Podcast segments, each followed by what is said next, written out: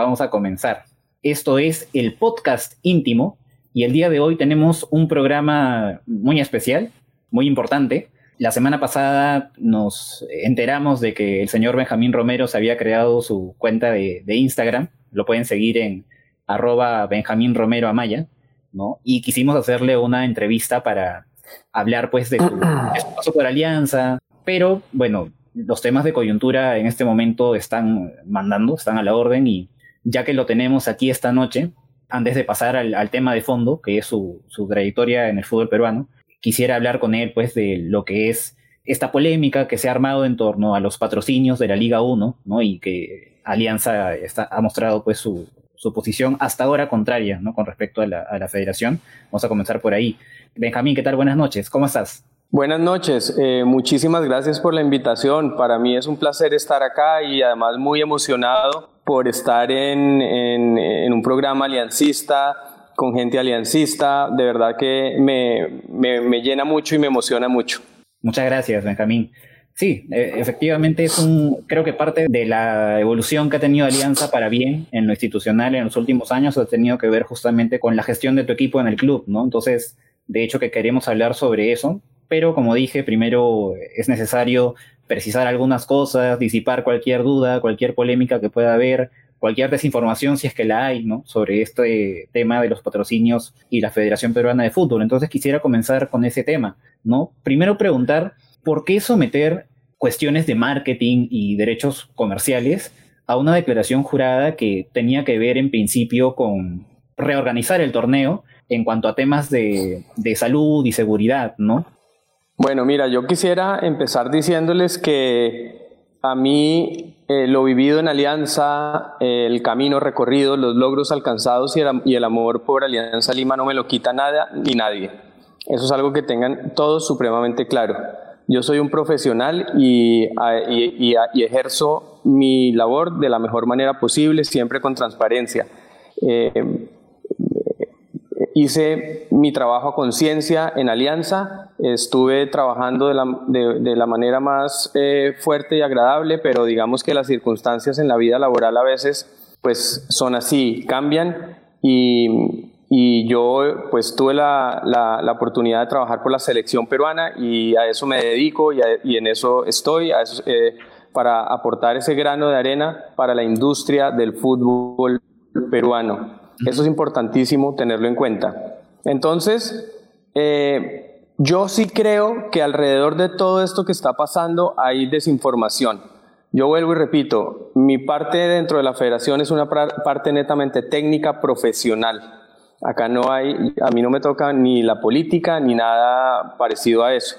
Eh, y eh, vale la pena también aclarar que ha, empezado a, rodar por ahí un manual técnico y es importante que la gente sepa, este manual técnico es un manual técnico realizado a finales del año 2018, principios de 2019, es decir, eh, es el manual con el que arrancó la Liga 1 Movistar, fue con este manual. Eh, el cual lo tienen los clubes, el cual las condiciones están ahí escritas desde hace muchísimo tiempo. Simplemente, eh, y fue la parte que me tocó a mí, digamos, en este tema de la reorganización, era adaptar eh, algunos puntos a la realización de esta liga, de esta liga, la parte de marketing.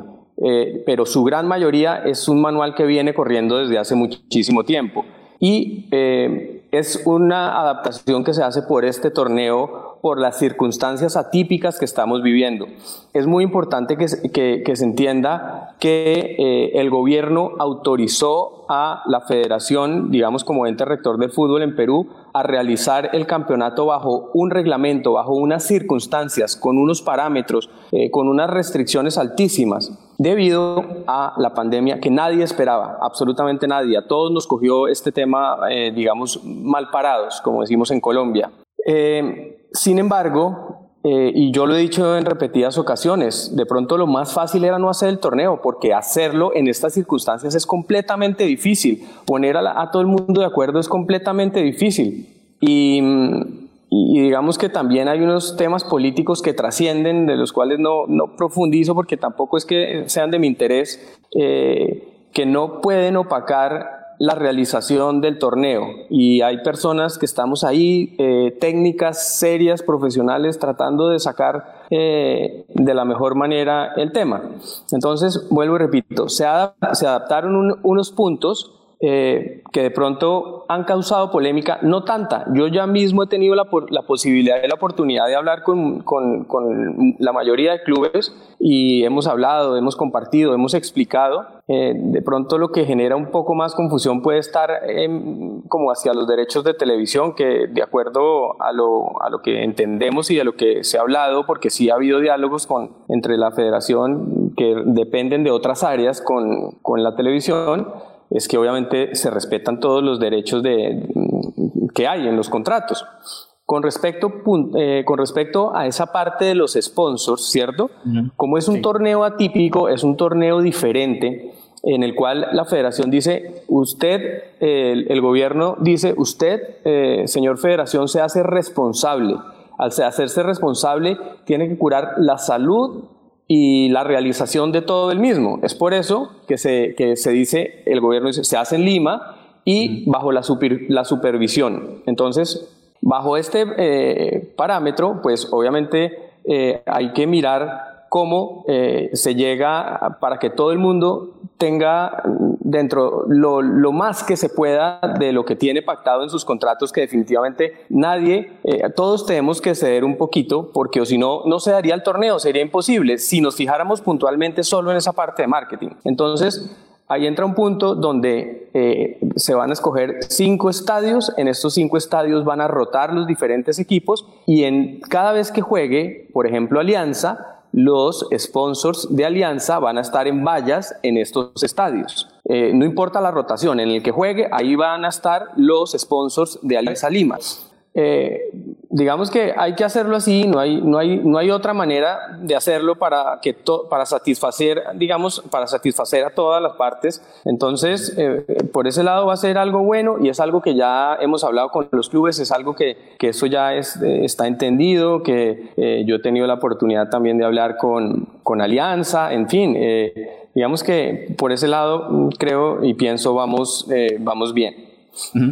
Sí, quería preguntarle, ¿no? Quería hacer hincapié en algunos puntos. O sea, yo, si hablamos a grandes rasgos, estoy de acuerdo en que la situación es extraordinaria, ¿no? Y que de hecho este problema de la pandemia, esta contingencia, ha tomado desprevenidos a, todos, a los clubes, y ha representado, está representando ya pérdidas económicas para absolutamente todos los elementos que conforman el fútbol peruano, que son tanto los clubes como la Federación Peruana de Fútbol, ¿no? Todo, entiendo, todo. Eh, exacto. Y entiendo que la Federación Peruana de Fútbol también quiere tener, pues, a sus, eh, quiere cumplir con sus, con sus patrocinadores y por eso eh, busca la manera de ubicarlos, ¿no? Dentro de los partidos. Pero yo quería preguntar, porque hay varios em, varios detalles o, algunas dudas que me surgen sobre cómo se llegó a la conclusión de que esta era la mejor manera, ¿no? Y la primera es, eh, quisiera preguntarle, ¿qué comunicación previa hubo con, con, los clubes? Porque da la impresión, o sea, no digo que es así, digo que da la impresión de que esta declaración jurada se ha lanzado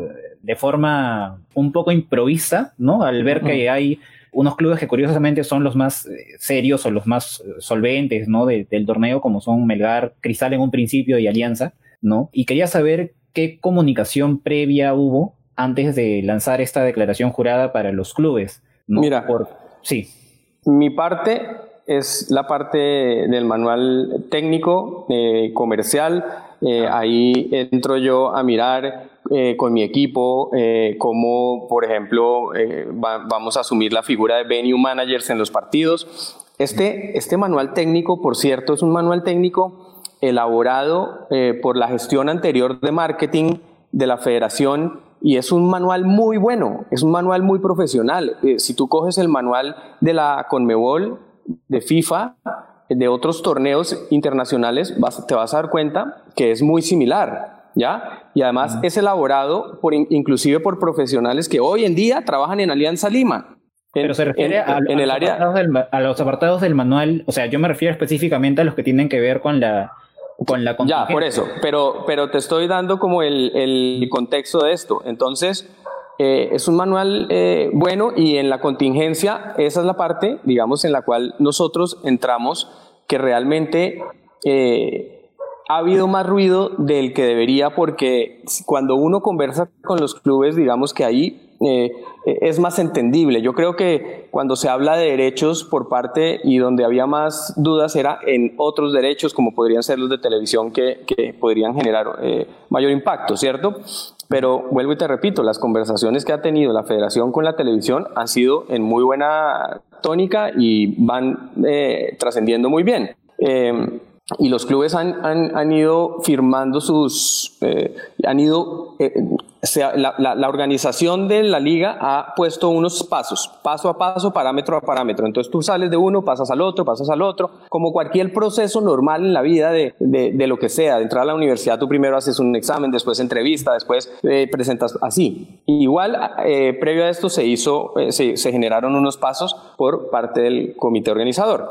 y esto, este comité viene trabajando desde que eh, casi que empezó la, pandemia y la cuarentena porque pues se sabía que, que, requería de mucho. Armar este, este rompecabezas no es fácil, ¿no?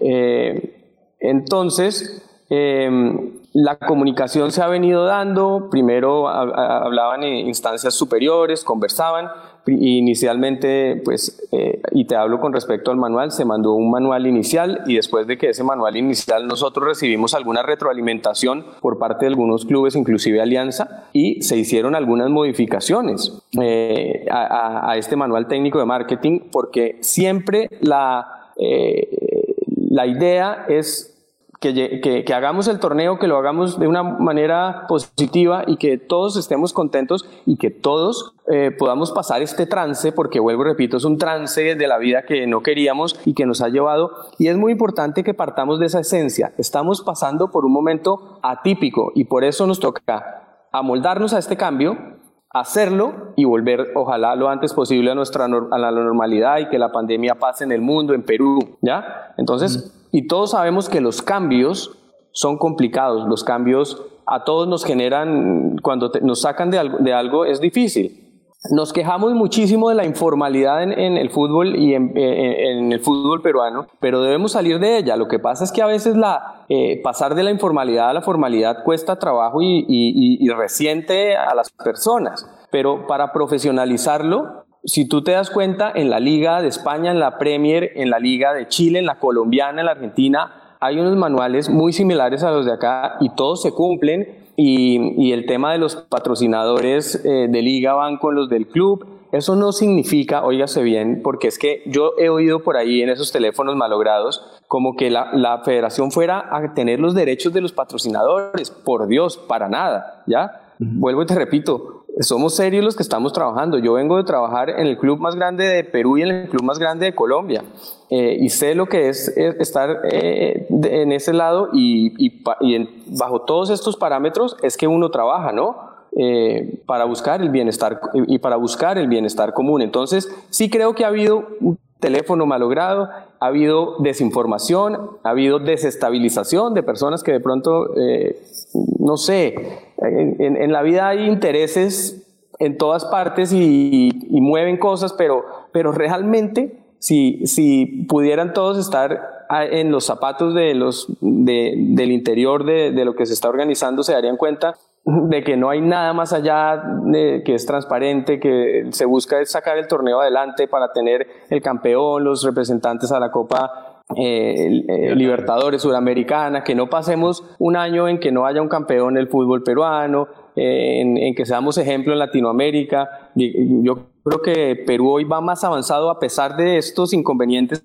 que yo sé que se van a solucionar y que, eh, que otros países. Y yo sé que cuando llegue diciembre vamos a, a darnos cuenta que, el, que todo esto al final fue para algo bueno. Yo en una entrevista que, que, usted concedió a otro medio, le escuché decir que, por ejemplo, ¿no? dentro de este manual hay un apartado que dice que, bueno, los clubes pueden poner sus patrocinadores en, en todos los partidos por igual, que hay como una especie de principio de, de equidad en ese sentido, que si el dinero recaudado por la federación de parte de sus de parte de los clubes, por un lado, eso no va a los clubes, ¿no? Va directo a la, a la federación, ¿no? Y que por la venta de algún producto que, que lancen los clubes, que tenga logos de la federación, en ese caso la federación sí le va a cobrar a, a, los clubes. Para que ustedes sepan, ese apartado viene de hace año y medio, cuando empezó la liga. Sí, y viene hecho. claro, justo es lo que quiero que me aclare, ¿no? Porque por Twitter, por ese apartado no se ha tocado. Ese apartado es un, ese apartado no se ha tocado. Ese apartado viene del manual anterior, ¿ya? Eh, hecho por, vuelvo y lo repito, por la gestión anterior de, de marketing y, eso, y es muy serio y muy profesional. Y lo que quiere decir ahí es tan sencillo como que es una norma en cualquier parte, en los clubes, federaciones, no solo de Perú, sino del mundo, y se llama licencias. Esto, eso, esto es algo que no genera el eh, mayor problema. Y te doy un ejemplo. Cuando nosotros en Alianza contratábamos los que hacen las tasas, los que hacen eh, eh, todo el merchandising, ¿cierto? Pues lo hacían para vender volumen y dar una regalía al Club Alianza Lima.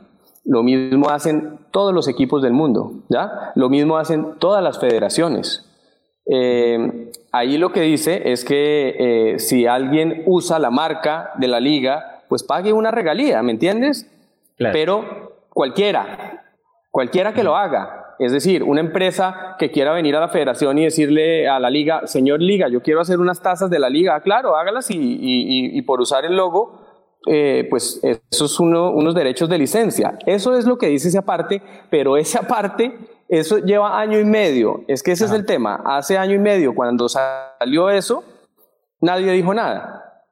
justo eso, pero eso, eso no, eso era lo que quería que, nos explique, porque hay algunas normas que de repente se, no sé, se pueden sacar de contexto o entender de forma o, o en un contexto equivocado, ¿no? Como en este caso. Em, y bueno, sobre eso, un poco para redondear la, la, pregunta que le quería hacer, que en esa entrevista a otro medio yo le escuché decir que una de las razones por las que la federación estaba poniendo estas nuevas condiciones de patrocinios e incluyendo sus, a sus patrocinadores en los partidos, obviamente para generar, pues, este, cumplir con ellos y generar ingresos dentro de la federación, era para poder apoyar económicamente a, algunos clubes, sobre todo a los que se tienen que trasladar a Lima, ¿no? Porque incluye todo un tema logístico, todo un gasto que, se tiene que asumir, pero también veo en el, en el manual, y eso no sé si es algo que ya estaba o es parte de las modificaciones que se han añadido, ¿no? Que la federación no está corriendo con gastos médicos de los clubes, o con cualquier emergencia médica que se pueda presentar dentro de los clubes que eso corre por cuenta de ellos. Entonces, quería preguntarle más precisamente qué gastos está asumiendo la Federación Peruana de Fútbol con estos clubes, ¿no? Que en esto es que también se está justificando para, para tratar de buscar estos, estos acuerdos y que la federación también mm. genere ingresos para, para, sí misma. Mira, primero que todo, los sponsors de la liga eh, están siempre, o sea, no ahorita, en, no, es, no es una circunstancia de ahorita. Los sponsors de la liga siempre aparecen en, en los partidos, inclusive antes, ¿ya? No necesariamente en las vallas, pero siempre estaban en, los, activos de, la liga. Y vuelvo y te, y repito, eso son cosas que la gestión anterior de marketing cuando se toma lo, lo apropió de la mejor manera eh, y nosotros debemos seguir complementándolo porque así es lo lógico y así se hace en el mundo. Eso es algo normal. Y lo que pasa, y vuelvo y te repito, lo que es anormal y volverlo normal o informal y volverlo formal, a veces cuesta trabajo. Entonces, eh, eh, eh, los sponsors siempre están. Yo te lo digo, por ejemplo, cuando yo trabajaba en Millonarios en Colombia, y en, todo, en cualquier estadio de Colombia, y esto lo pueden corroborar, están las vallas, en la Liga de España, en la Premier, en todas, están las vallas de los sponsors de la, de la mayor, de las diferentes ligas, ¿ya? Eh, y, eso, y eso está en el de la Conmebol, en el de la FIFA, y por eso ha sido adoptado de esa manera. Y es simplemente eh, que compartir un, un, espacio eh, chiquito, generalmente un espacio o un porcentaje que se le da a la liga. En Perú se ha ido haciendo poco a poco, pero en este torneo particularmente eh, cuando tú dices que es para, para, es para, yo nunca he dicho que es para cubrir los gastos de X equipos, es para cubrir el desarrollo del campeonato como tal. Este campeonato, y, hagan números nomás, hacer un campeonato, y yo no estoy metido en la parte financiera del campeonato, vuelvo y repito, pero que, pero que yo sepa, la federación tiene que alquilar todos los estadios durante los cuatro meses pagarle a los equipos por fecha, eso es una plata muy importante. Eh, tiene que alquilar los centros de entrenamiento para todos los, eh, los clubes. Eh, los que son 13, 13 centros de entrenamiento, tiene que contratar el servicio de autobús de traslado de los diferentes equipos durante todo este tiempo entre otros gastos. Ahí nomás, si tú haces cifras, eso es, bastante, es bastante caro. O sea, hacer una Copa América, pregunta cuánto vale hacer una Copa América, cuánto vale hacer un, mundial y eso que dura menos. Esto va a durar cuatro meses. Entonces, obviamente, pues que hay que compartir algunos gastos, pero la federación, eh, la liga, puntualmente, porque la organizadora también es la, Liga 1 Movistar, pues eh, en la parte financiera, me imagino, están haciendo todo el, el conteo de esto y realmente lo de los sponsors y la publicidad no es, si, miramos el pie de ingresos de, cualquier eh, evento o cosa, eh, es, un espacio, eh, no, no es, no es el, grueso, mejor dicho, no es, no es esa parte fuerte y potente. Entonces yo por eso digo que, que se ha armado algo que es normal, es lógico, que podamos tener preguntas, que ojalá no lo saquemos de contexto, que lo llevemos al punto que es y que al final se entienda que lo importante es poder sacar el, el, el, producto fútbol y nuestra liga adelante por el bien de, de, todos. Aquí no hay nada diferente a eso. Claro. Quería preguntarle, me dice que, que todas estas medidas que se han tomado parten pues de la, bajo esta circunstancia, ¿no? del principio de, de tener un, un, campeonato que en primer lugar se pueda sacar adelante y en segundo lugar que sea bajo las condiciones más equitativas para todos los equipos pero la federación poniendo sus patrocinios en los partidos me dice que es algo que ya se implementaba, que de repente los hinchas de a pie por ahí no, de repente no le prestábamos tanta atención, sobre todo en Alianza, ¿no? Que hay activación con todos. No, están, están en los, están, están en los activos, están en los activos. Mm, por ejemplo, mm, eh, eh, algunas veces el mismo Movistar mm, también es patrocinador de Alianza, pero también de la liga, entonces hacían algo así, pero en todos los activos estaba, estaba. Y, vuelvo y repito, si la gente se, se eh, hace investigación y todo y ven en los diferentes eh, campeonatos del mundo, eso aparece. En una, en, el club es el que tiene obviamente el gran porcentaje de esto, pero aparece algo, ¿no? Lo que le quería preguntar era justamente sobre este principio de, de equidad, ¿no?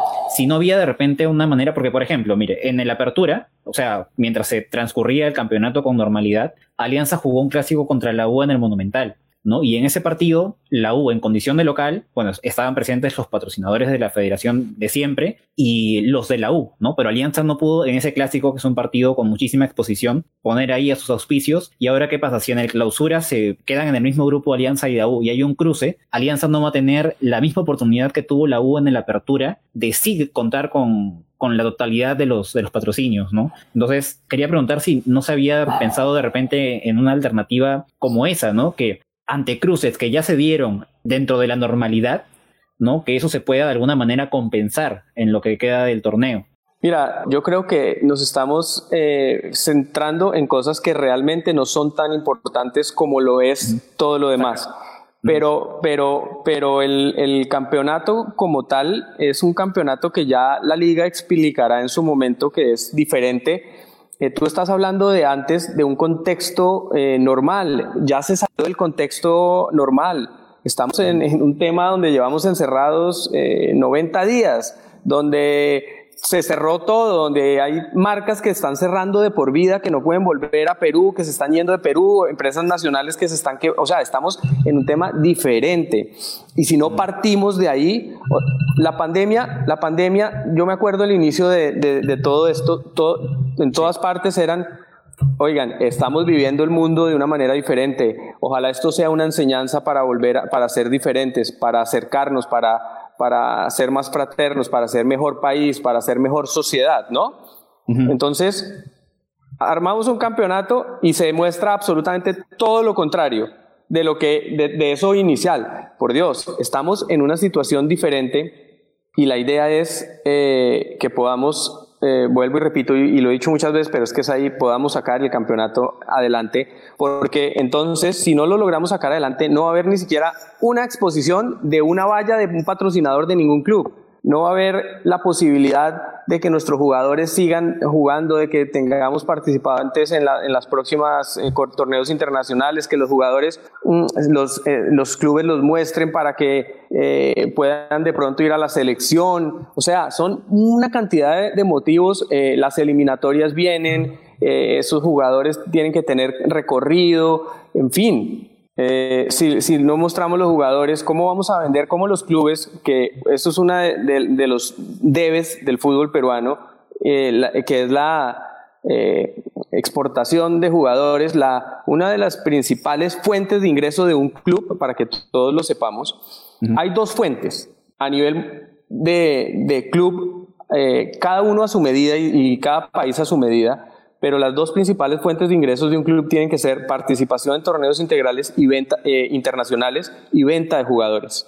Después vienen derechos de televisión, después vienen derechos de televisión, después viene eh, patrocinios, después viene merchandising, entre otras, ¿verdad?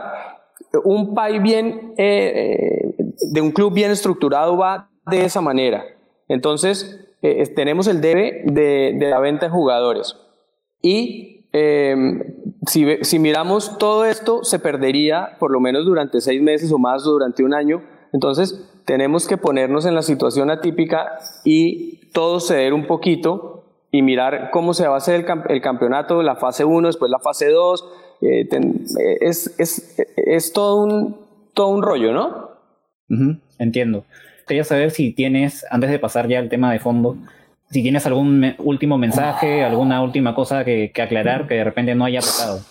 No, mira, hemos ahondado en lo que es de mi, eh, digamos, de, que yo pueda hablar, de mi relevancia, de, de, potestad. Mi, mi potestad. Eh, y yo estoy ahí para, para hacer las cosas lo mejor posible, para el beneficio eh, común, para que todos podamos estar bien, tranquilos y, y nuestro producto fútbol que tanto luchamos y que con sudor eh, hemos hecho para el mismo Alianza Lima y si quieres ahí pasamos al trabajo del club que es algo que realmente me, me llena el corazón y, me da muchísima nostalgia. Sí, finalmente ya para meternos ahí en el tema Alianza, ¿hay algún, justamente hay algún acercamiento, alguna novedad sobre ya la, firma de la declaración de parte de Alianza? ¿Hay algún avance en, este, en estas discrepancias que había con el club o, se mantiene la misma situación? No lo sé porque, porque eso no, yo, yo pues ah, obviamente usted, usted no lo ve. No, eso no. No, yo, yo pues obviamente he tenido la posibilidad de, conversar con, con Katia y, y pues eh, digamos que por la relación que, que, nos une podemos manejar, explicar, pero digamos que ya toda la otra parte no, no la manejo yo. No. Bien, entonces quisiera pasar ahora sí a lo que es o a lo que ha sido, ¿no? Su paso por Alianza, que era el tema por lo que por el que lo habíamos llamado la, la semana pasada, ¿no? Para poder conversar con usted.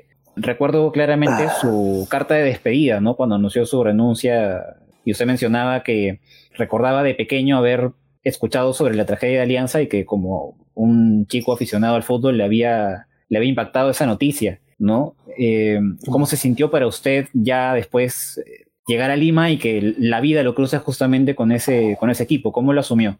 Mira, eh, yo absolutamente todo lo que digo lo digo siempre con el corazón y con transparencia. No sabes la nostalgia que me da en ocasiones hablar de, estos temas porque definitivamente ha sido algo que la vida me ha brindado, que es maravilloso y que, Dios existe realmente. Eh, yo soy un futbolero empedernido eh, desde que tengo razón de ser.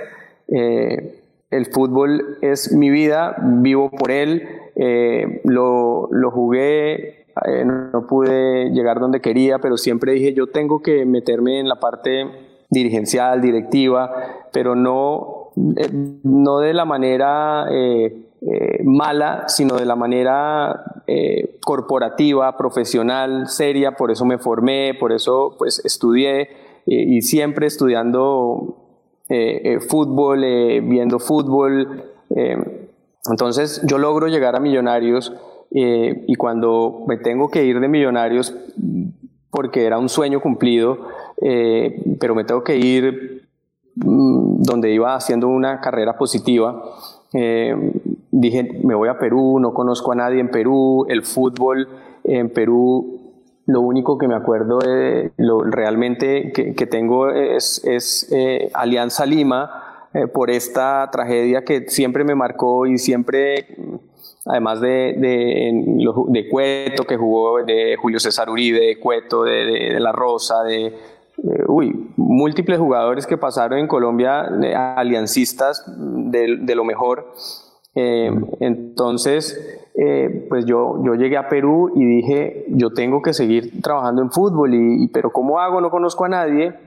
Y cuando llamo a alguien a, a, Colombia, oiga, conoce de fútbol, a ver si conocía, me presentan a una persona y esa persona, a través de esa persona, mi hoja de vida llega a dos clubes y en los dos clubes me ofrecen el trabajo, inclusive el otro teniendo un, cargo superior. Eh, yo digo, yo me voy a Alianza Lima. A mí no me importa porque es que eh, además el azul y blanco es lo mío. Eh, eso es, mira, en todo se fija uno. Eh, pero, pero ese sentimiento y esa mística cuando yo fui a mi entrevista a Matute y, yo vi eso, no, a mí inmediatamente la química existió, yo entré a trabajar Alianza eh, y pues creo que es lo mejor que me ha pasado a mí en la vida realmente, eh, porque digamos que pude aportar mi grano de arena, también recibí mucho, aprendí mucho, conocí gente maravillosa, pasé momentos buenos, pasé algunos momentos regulares, pero esos regulares los guardo con cariño porque creo que me formaron y me ayudan a formar mi... También, todo en la vida, no importa la edad que tengas, siempre todas las experiencias te ayudan a formarte. Entonces, em, esa carta, el día, me acuerdo el día que la escribí con, con tristeza y, y, de pronto las personas podrán preguntarse eh, si hay tristeza, pues por qué se va o algo. Era una circunstancia que tenía que darse. Eh, se tenía que dar, o sea, no, no, no, quiero ahondar en el tema, pero era una circunstancia que tenía que darse. Eh, y a mí, pues al ofrecerme un trabajo para la selección peruana, para trabajar por el producto fútbol de la selección de Perú, eh, pues digo, bueno, es, es, es, algo bueno, es algo positivo. Y, y es así como yo lo tomo, desde ese punto de vista particularmente. Claro, era un paso hacia adelante en su carrera. Eh, sí, claro, claro. Eh, trabajar ya para, para, una selección y, con, pues, para, para, jugadores tan, tan prestantes, para un comando técnico, para, para el ente rector del, del, fútbol de este país, para poder aportar otro grano de arena eh, un poco más generalizado, imparcial me parecía, me parecía algo, algo interesante y pues creo que por varias circunstancias era el momento de dar un paso en Alianza. Y cuando llegó a Alianza, ¿con qué se encontró en materia de, no sé, de trabajos, de estrategias de marketing, ¿no? Mira, ¿Cómo, se ¿Cómo se venía trabajando y qué implementó usted, ¿no? Claro, mira, yo eh, y a mí nunca me gusta hablar mal de, de las personas ni de la gente con la que eh, de, las, de, la gestión de las personas con las que yo recibo. Creo que yo he recibido una, una gerencia de marketing donde se hizo lo que se pudo con los recursos escasos que había, eh, porque a nosotros nos tocó muy duro, o sea, y a la, de atrás un poco más, porque digamos que la, eh, la, la, cuestión económica era complicada y de lo, de lo que se pudo hacer la gestión anterior, lo hicieron con, muy, con mucho esfuerzo eh, pues yo llego y hago pues un análisis y, realmente patrocinadores no había muchos, había dos o tres. Al final de la gestión hay 12 eh, o 13. Eh, algunos más importantes que otros, pero al final todos aportándole a Alianza Lima. Entonces, la misión, yo, yo, ah, entonces puse eso. Yo veía los partidos y los partidos eran fríos, no había mucha gente. La tribuna norte cerrada. Yo decía, ¿cómo el club más grande de este país puede tener la tribuna norte cerrada? Entonces yo decía, algo nos toca hacer. Pero lo primero, y yo empecé a sentir mucha presión del pecho, había que conseguir el pecho, eh, y yo, yo hacía un análisis hacia, atrás de lo que había pasado y decía, oiga, miré todos los sponsors que había y realmente pagados y eso muy poquito. Y a mí se me exigía como, como, como si éramos perdido uno de millones y yo tenía que recuperarlo ahí mismo. No importa, yo dije, hago mi gestión, visitamos más de 60 empresas y yo en la primera entrevista que di, yo dije, de acuerdo a mi experiencia, esto debe reventar en unos seis o ocho meses inicial.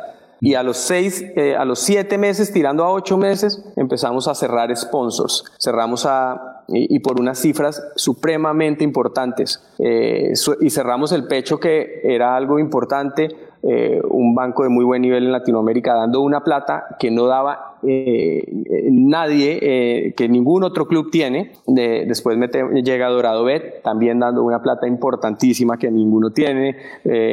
Asis Card estaba en el carrito, lo logramos llevar a la, a la pantaloneta, también incrementando. Y así empezamos a sumar, a sumar, a sumar, a sumar. y pues llegamos a tener marcas a todos los niveles de eh, eh, gimnasio, eh, dotar los gimnasios, un, dinero, proteínas, vitaminas, ¿qué más? son 12 o 13, pero en este momento, pues obviamente, nombrarlos todos. y esa fue la primera etapa, esa fue la primera parte, ¿ya? mostrar y, y, valorizar la camiseta de Alianza que tiene un valor infinito Inclusive hubo ofertas más económicas para el pecho, pero no, decidimos no ceder y, no tomarlas inmediatamente porque sabíamos que la marca es importante y la marca de un club en términos de, de, marketing es el activo intangible más importante. Y eso vale y eso se respeta y la marca Alianza Lima se respeta y por eso eh, el trabajo que, que, se hizo de esa manera y logramos hacerlo afortunadamente de, esa manera, logramos ampliar eh, e incrementar el contrato de Nike de una manera buenísima. Ahora, que la pandemia que nadie esperaba esté cambiando algunas circunstancias que todos esperamos sean temporales, que después la normal, vuelva la normalidad, pues que eso ya es diferente porque aquí sponsors, clubes, federaciones, industrias, hasta los bancos, todo el mundo está teniendo, eh, digamos, problemas económicos y temas, pero eh, digamos que logramos eh, tener muy buenas negociaciones y asegurar una plata para los años siguientes para el club importante. Una vez hecho eso, y obviamente todo seguía bajo un control importante, dijimos, es el momento del estadio. Entonces, todo el año 2010, cerramos el 2018 con los sponsors y bueno, súper bien. Eh, adicional a eso, eh, eh, futbolísticamente el año pues fue con altas y bajas, al final logramos jugar la final, pues no se dio, no se dio el título, pues jugamos contra un cristal fuertísimo, contra un técnico eh, a uno que me alegra mucho que esté hoy en Alianza Lima. Eh, no lo conozco, pero siento admiración por su trabajo. Y mira, ese es un, ejemplo de lo que pasa en el fútbol. Es un, eh, es un técnico que hizo campeón a Cristal, que ahora está en Alianza y que seguramente siente cariño por Cristal y la gente siente cariño por él, pero ahora está en Alianza y hace su trabajo profesional. Y, el fútbol es así, no solo a nivel de jugadores, sino a nivel técnico, directivo eh, lo importante es que al final el corazón está marcado y cada corazón tiene su dueño. Em, ahí, el año 2019, bueno, adicionalmente en ese momento las redes sociales del club estaban tercerizadas, eran un muerto con vida, no, no había mucho, no pasaba mucho. Entonces decidimos, pues obviamente yo dije, hay que traerlas al club, hay que eh, contratar unas personas para que hagan puntualmente, es el ADN de comunicación del club y empezamos y empezamos a trabajar las redes sociales, empezamos con mucho esfuerzo y se notó un cambio. Eh, eh, trajimos, abrimos el Instagram que no había, el canal de YouTube lo, lo hicimos uno nuevo y lo hicimos propio del club y llegamos a hacer llamados por YouTube para, para ser eh, premiado.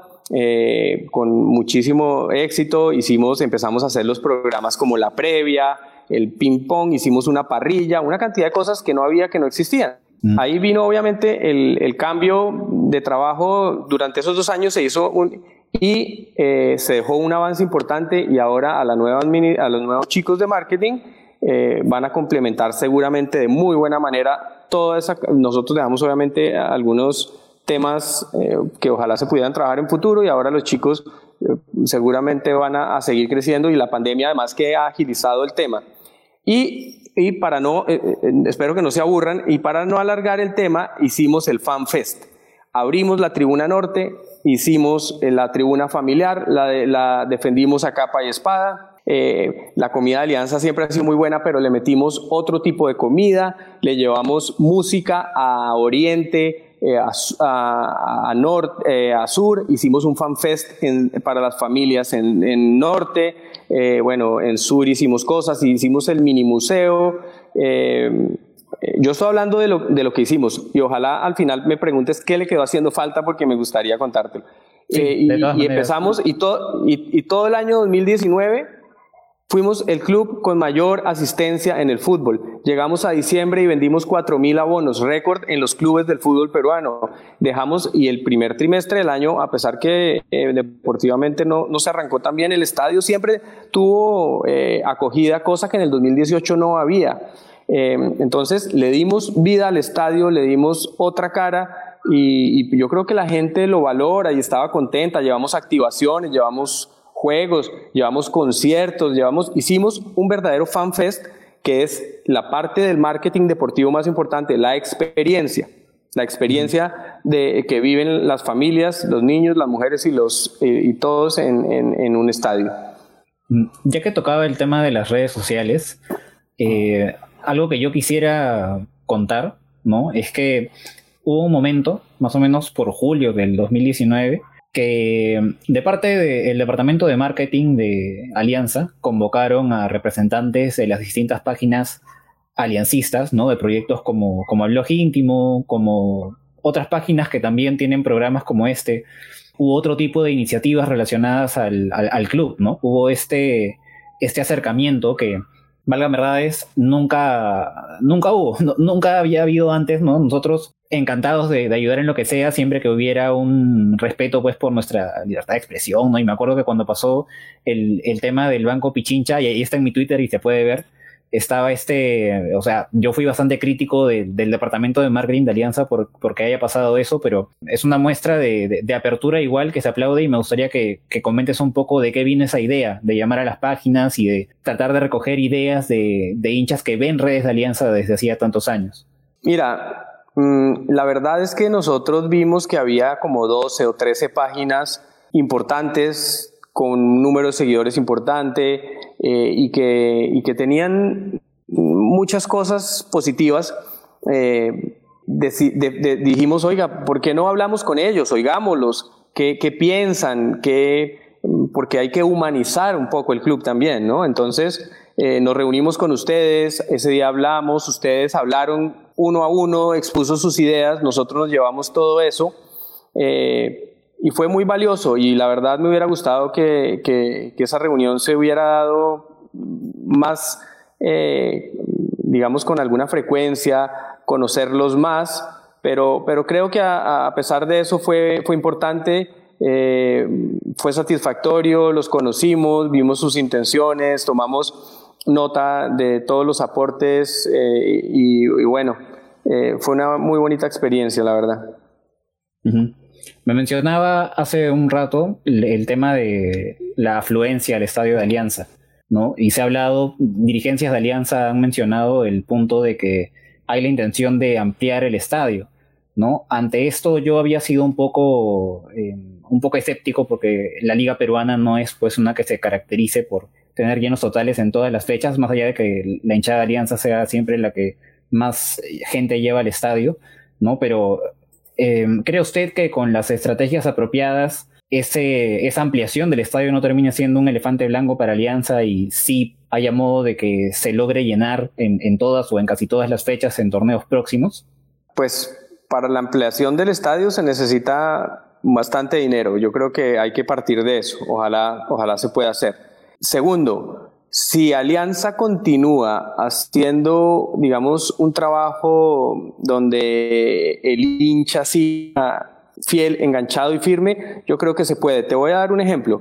En los partidos del año 2019 más importantes, Copa Libertadores, semifinales, finales, nosotros poníamos las entradas a la venta y a las 9 de la mañana, haz de cuenta, y a las 9 y 5 de la mañana había 50 mil personas adentro de Teleticket intentando comprar su entrada. Por supuesto, los primeros eh, 30 mil Um, por decir un número, que hacían así tan y seleccionaban su silla, se quedaban con la silla. Entonces, media hora y no había sillas. Eh, eh, eso, era, eso era algo muy satisfactorio que después eh, terminaba diciendo, ay, ¿por qué las, las entradas, qué las hicieron, dónde están?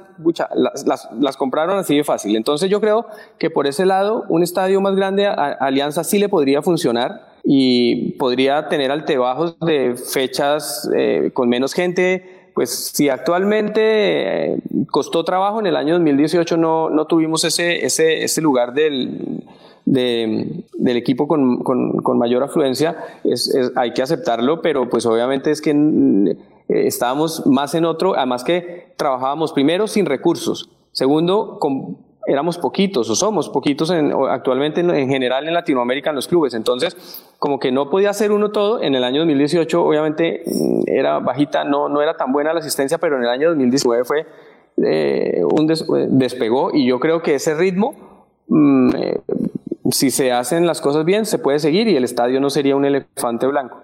A nivel de compra de merchandising, ¿qué lugar ocupa Alianza dentro de la región, dentro de Sudamérica? ¿no? ¿Cómo calificaría al consumidor de, Alianza con respecto a clubes de otros países? Entiendo que en el Perú es el, hincha que más compra, eso de todas maneras, ¿no? Pero a nivel regional, ¿no? De su conocimiento, ¿qué, ¿qué, tan bien está Alianza y qué, qué tanto se ha crecido durante su gestión en eso? y cuánto potencial queda todavía para seguir creciendo en materias de marketing y en materia de ventas de, de merchandising? Bueno, en el tema de, hablemos de camisetas como por sacar un punto. En el tema de camisetas, digamos que la camiseta, eh, es importante también que la gente entienda que eh, los pedidos de camisetas se hacen con dos años de anticipación. Es decir, la camiseta del año 2018 y el año 2019 no me tocó a mí porque ya la gestión anterior la había escogido. Eh, a mí sí me tocó la del año 2020 y 2021. Eh, que la 2020 pues obviamente y, la, morada eh, del año pasado sí me tocó y me tocó la de Away eh, y me parece que, ha sido muy bonita y que, que las ventas han sido impresionantes.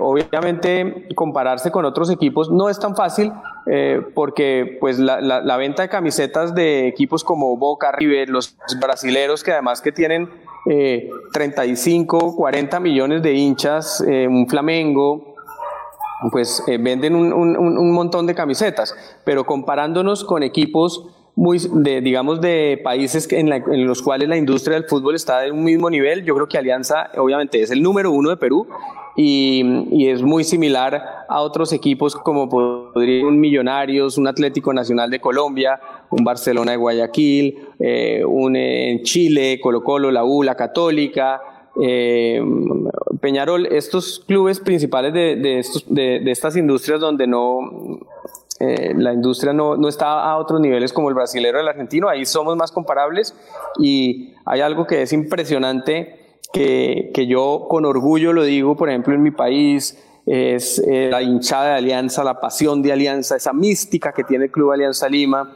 Cuando yo cumplí un sueño de poder traer, a, lástima que 20 días antes yo, yo ya no dejé de trabajar en Alianza, pero bueno, se logró traer a varios a la noche blanquiazul y eran maravillados con ese ambiente del estadio, eh, con, con, la gente, con la hinchada, con las canciones, con, con, con, todo. Eso, esa mística que tiene Alianza, el Señor de los Milagros, el turrón, eh, entre muchas otras cosas, la música, esas canciones de Alianza, la salsa que le erizan a uno la piel cuando las oye, eh, yo creo que eso es algo imborrable en mi vida, la de mis hijos que son aliancistas, eh, mi esposa, eh, mi familia, o sea, yo creo que estamos marcados de por vida de la mejor manera.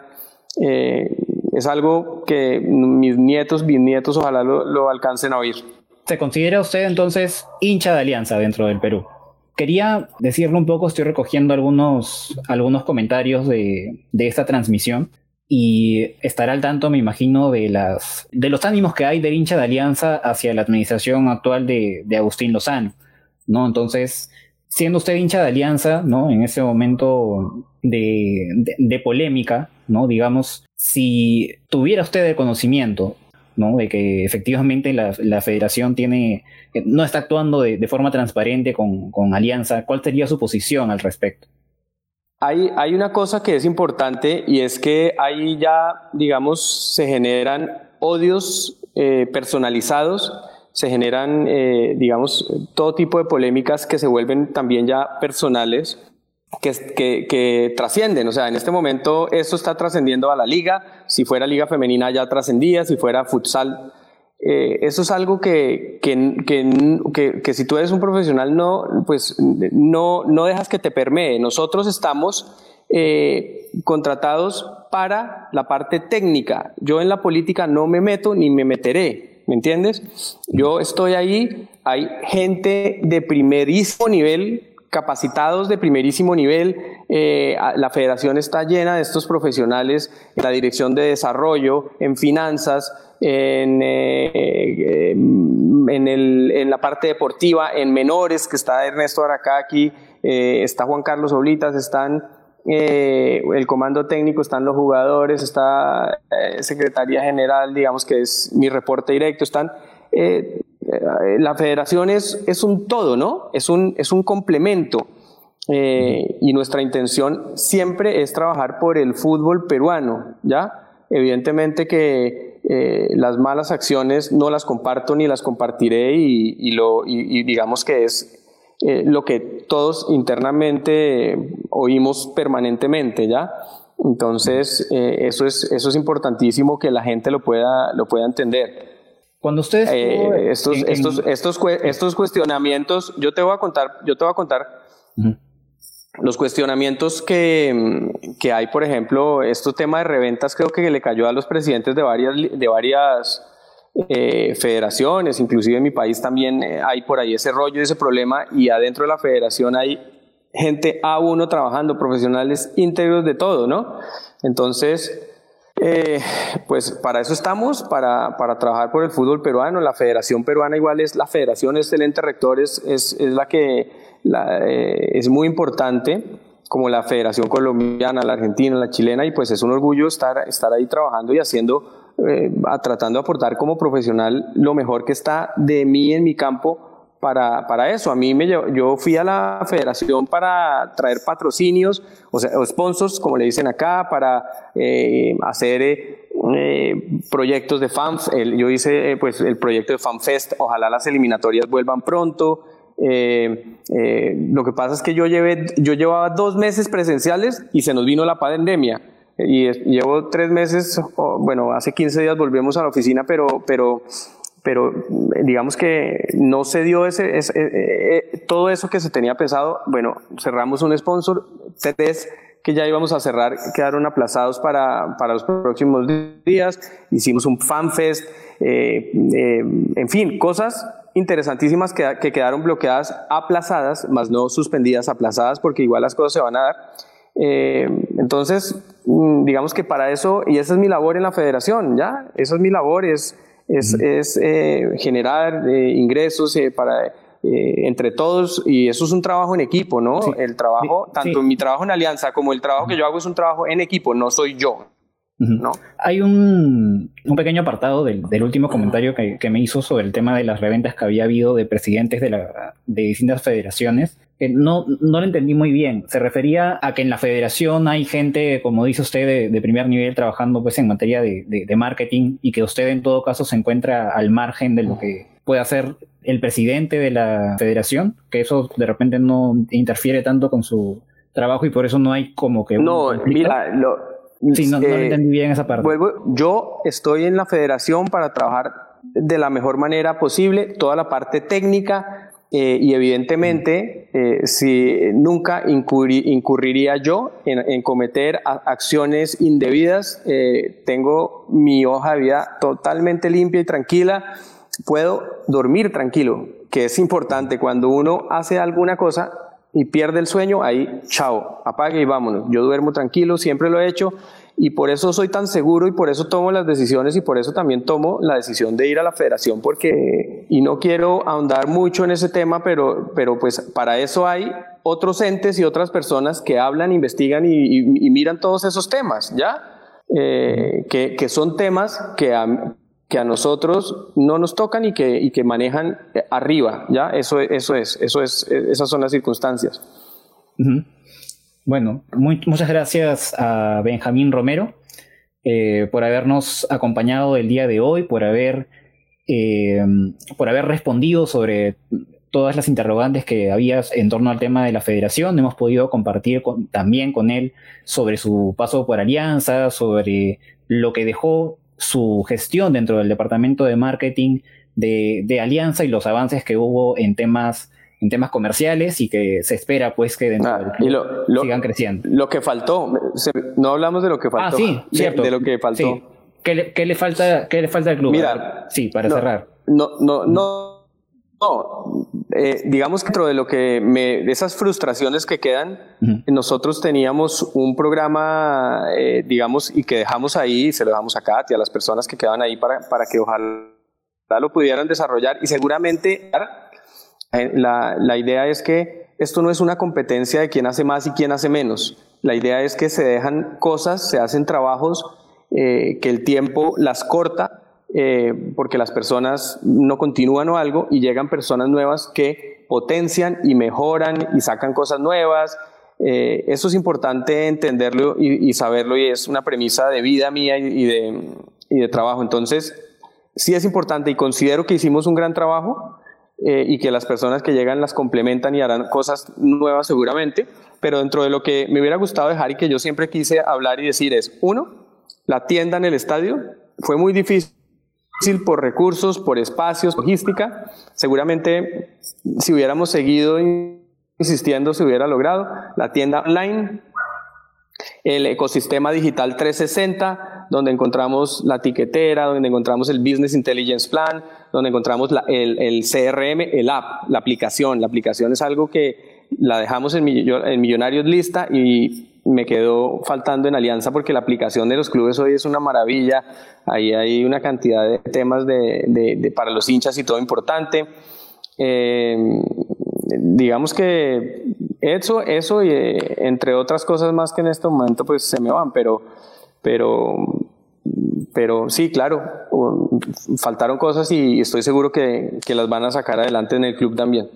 Esperemos que, que así sea, ¿no? Que continúe este crecimiento en, todo aspecto del club, ¿no? Y eh, particularmente de lo que hemos hablado el día de hoy, que es en los trabajos y las estrategias para hacer crecer a la marca. Asimismo, esperemos también que se llegue a un acuerdo con la Federación Peruana de Fútbol que no perjudique pues tanto a los intereses de los clubes en general, que todo esto llegue a buen puerto y bueno, alianza primero ante todo siempre, al menos para la hinchada, ¿no? Esperemos que todo eso se pueda solucionar y bueno, muchas gracias a Benjamín Romero. Arriba Alianza, muchas gracias a todos los que nos han seguido el día de hoy. Nos estamos encontrando la próxima semana. Recuerden que este episodio se puede escuchar en las plataformas de Spotify, Apple Podcasts, Evox, Google Podcast. Estamos en absolutamente casi todas las plataformas más conocidas para podcast. Muchas gracias a todos. Benjamín, muchas gracias. ¿Alguna declaración final que tengas para el hincha de Alianza?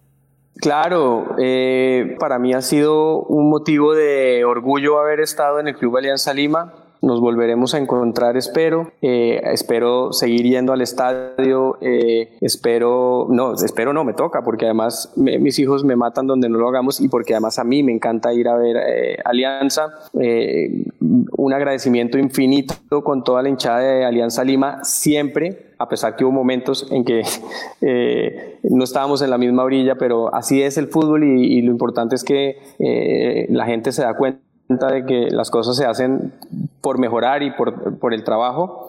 Eh, los llevo en el corazón, llevo Alianza Lima en el corazón, no se olviden de eso y no me lo quita nadie, eso es, eso es bien importante. Eh, infinitas gracias porque de verdad me, me, fui de Alianza con el aprecio más importante, pero no era un adiós, sino un hasta luego. Muy bien. Muchas gracias a Benjamín Romero. oye, gracias por la invitación. Muchas gracias a ustedes por la invitación. De verdad, qué momento tan agradable, ¿no? Igualmente, muchísimas gracias, Benjamín. Espero que esta no sea la, única conversación y podamos hablar eh, más adelante. ¿no? Gracias amigos, a todos, buenas noches.